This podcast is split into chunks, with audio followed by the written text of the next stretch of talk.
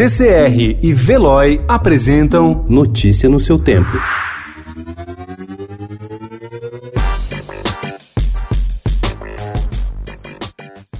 Na quarentena, o isolamento mexeu com a rotina de todo mundo e com a Rádio Eldorado não foi diferente. Alguns apresentadores passaram a transmitir de casa, mas Roberta Martinelli deixou várias edições de seu programa musical O Som a Pino já gravadas. Para matar as saudades de fazer ao vivo, ela estreia hoje, às 7 horas da noite, o programa Casa Comigo, transmitido no Instagram da emissora, o arroba Rádio Eldorado, com uma hora de duração. Vai ser um programa divertido, eu acho. É um programa de entrevistas e a gente vai andar pela casa. Porque é isso que a gente tem feito ultimamente, né? Por.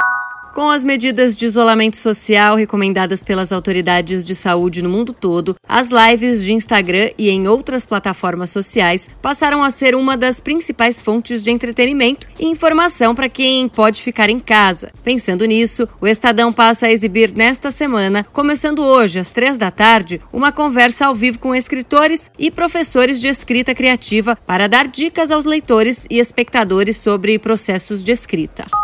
Cursos online encurtam distâncias e fronteiras e permitem que pessoas como Pedro, que mora em Salvador, possam participar de opções criadas em outras cidades. A Casa do Saber, instituição que promove debates e workshops em São Paulo, abriu gratuitamente por 30 dias seu serviço on demand desde o dia 18 em razão da pandemia do novo coronavírus. São mais de 120 vídeos disponíveis. Way down among Brazilians, coffee beans grow by the billions, so they've got to find those extra cups to fill. They've got an awful lot of coffee in Brazil.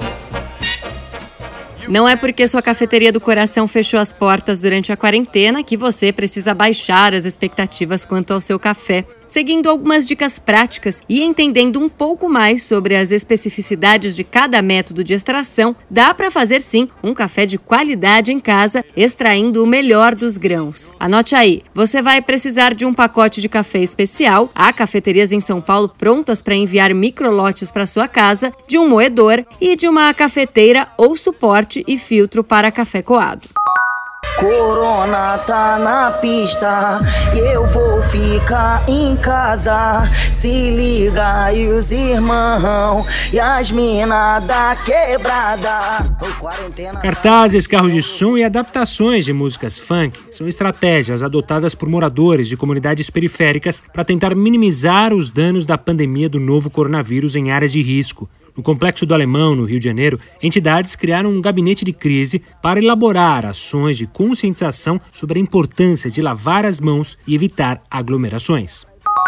Tem muita gente que está fazendo planos durante a quarentena. Arrumar gavetas, organizar roupas, aquela penteadeira que está repleta de quinquilharias. Mas colocar metas muito rígidas pode causar ainda mais estresse no isolamento. Existem muitas formas de os idosos vencerem o isolamento em casa, como rever álbum de fotografias. Falar de casos passados e ver fotos podem ser formas de trazer aos idosos a importância de sua história e fazer com que se recordem de momentos felizes.